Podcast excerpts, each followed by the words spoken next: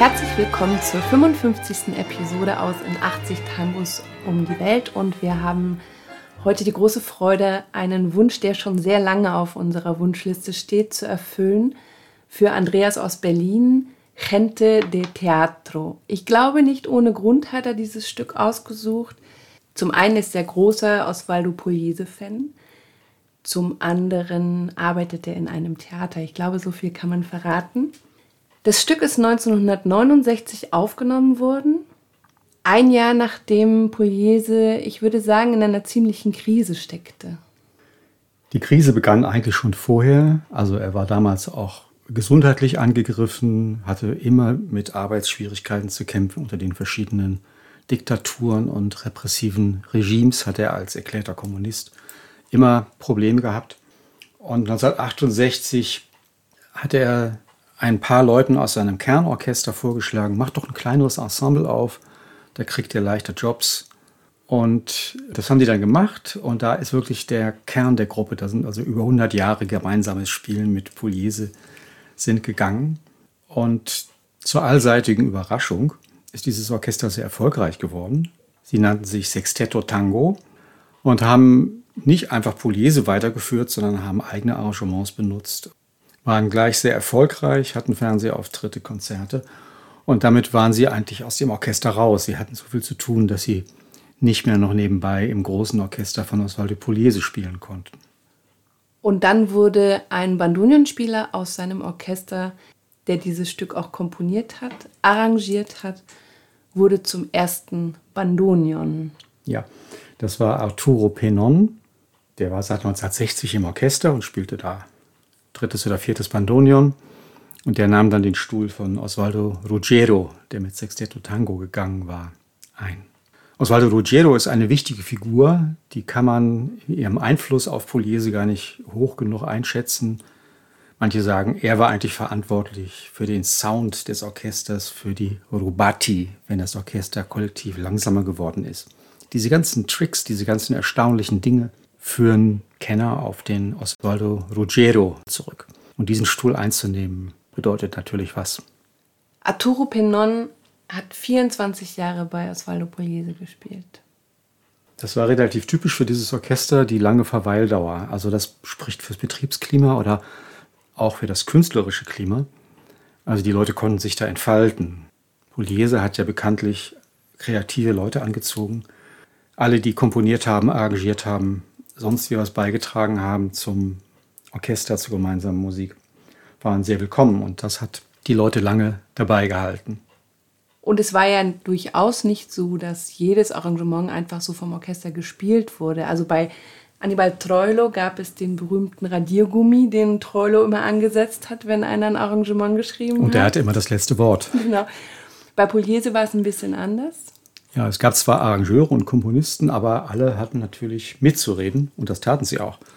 Also kein erster Entwurf eines Arrangements verließ wirklich so das Werk, wurde so aufgenommen, sondern es wurde immer sehr viel verändert. Es gibt ein berühmtes Beispiel, La Mariposa, Arrangement von Julian Plaza. Bei dem hat Pugliese höchst selbst siebenmal das Intro verändert, bis es endlich zu seiner Zufriedenheit war. Also man musste als Arrangeur und Komponist in diesem Orchester hart im Leben sein und viele Veränderungen schlucken. Das Ego wahrscheinlich zu Hause lassen. Ja. Aber zurück zu Pernon. Er ist 1927 geboren und mit 17 beginnt er seine Profikarriere, spielt unter anderem bei Manuel Buson, einem der meist unterschätzten Orchesterleiter. Großartige Musiker, tolle Aufnahmen, leider nur so wenige.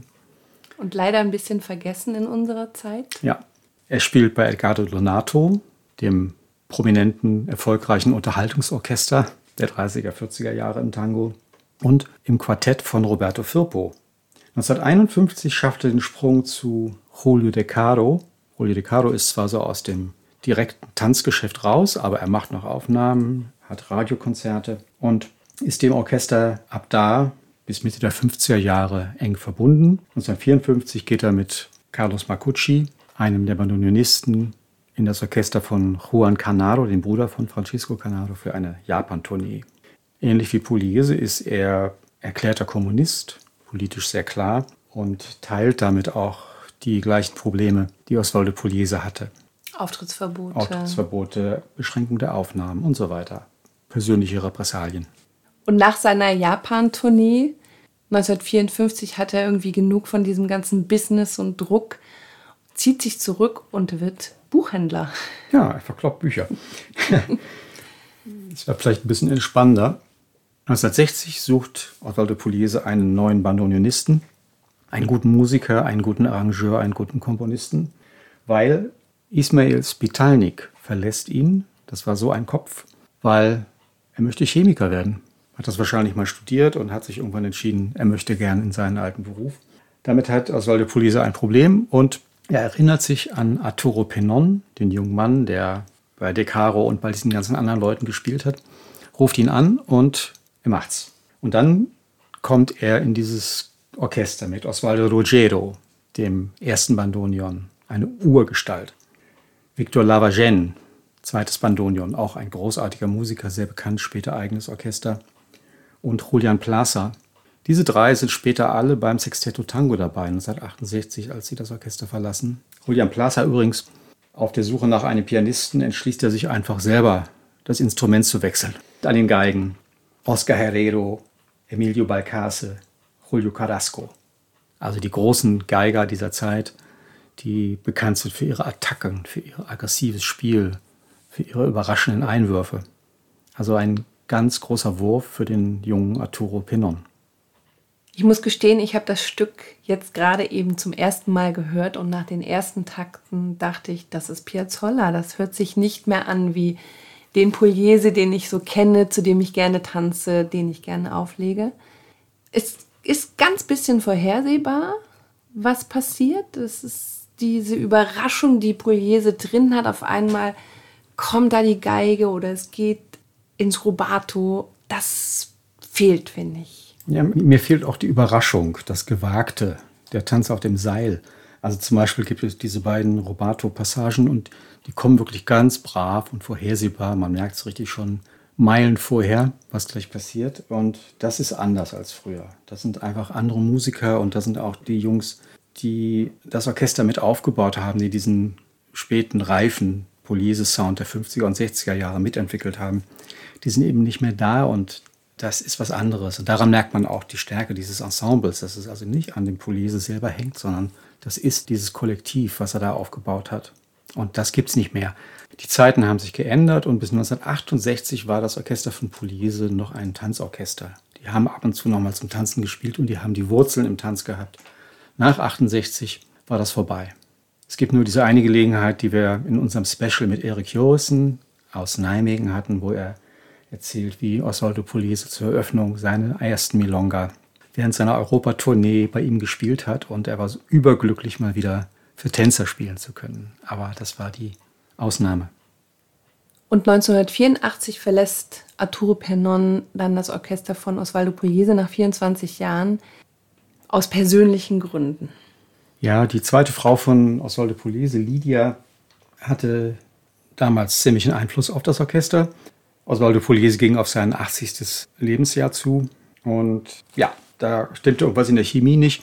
Arturo Penon hat sich dann selbstständig gemacht, hat ein Gastspiel in Paris gehabt, ist dann nach Montreal gegangen und hat dort mit Ramon Polinski an Tango-Projekten mitgewirkt. Und manche sagen, er hat da den Applaus seines Lebens bekommen.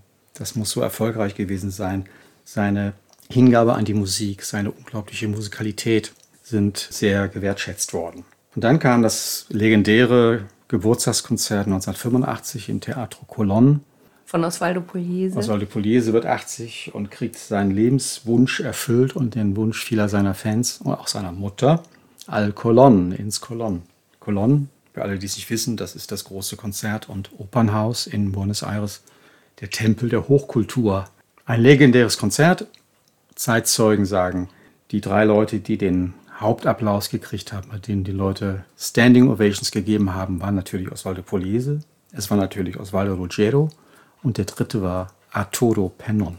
Und dieses Konzert kann man sich übrigens auf YouTube angucken. Sehr sehenswert, sehr bewegend. Und da hat Osvaldo Pugliese alle seine Musiker, die zu dem Zeitpunkt noch lebten, mit denen er je gespielt hat, nochmal auf die Bühne gebracht und es ist wirklich unglaublich bewegend. Ja, das ist wirklich toll. Und es ist eine Stimmung wie in einem Fußballstadion, weil statt der eigentlich zugelassenen, glaube dreieinhalbtausend, haben sie dann 5000 reingelassen. Irgendwann haben sie auch die Kontrolle der Eintrittskarten einfach übersprungen, weil es war nicht zu kontrollieren, dieser Ansturm. Und das hört man auch im Applaus. Das ist ein Gänsehautkonzert. Oh ja. 1986 erkrankt Arturo Penon an Alzheimer. Erste Zeichen werden bemerkbar und stirbt 2000. Und damit verabschieden wir uns aus unserer 55. Episode aus in 80 Tangos um die Welt mit ganz lieben Grüßen an Andreas aus Berlin und vielen Dank für diesen Wunsch. Gente de Teatro Osvaldo Pugliese von 1969. Komposition, Arrangement und erstes Bandoneon Arturo Pennon. Schön, dass ihr uns begleitet habt auf unserer Reise durch Tangos, die uns am Herzen liegen. Das waren Daniela und Raimund, Tango Mundo, Berlin. Bleibt gesund und bis bald. Bis bald. Tschüss.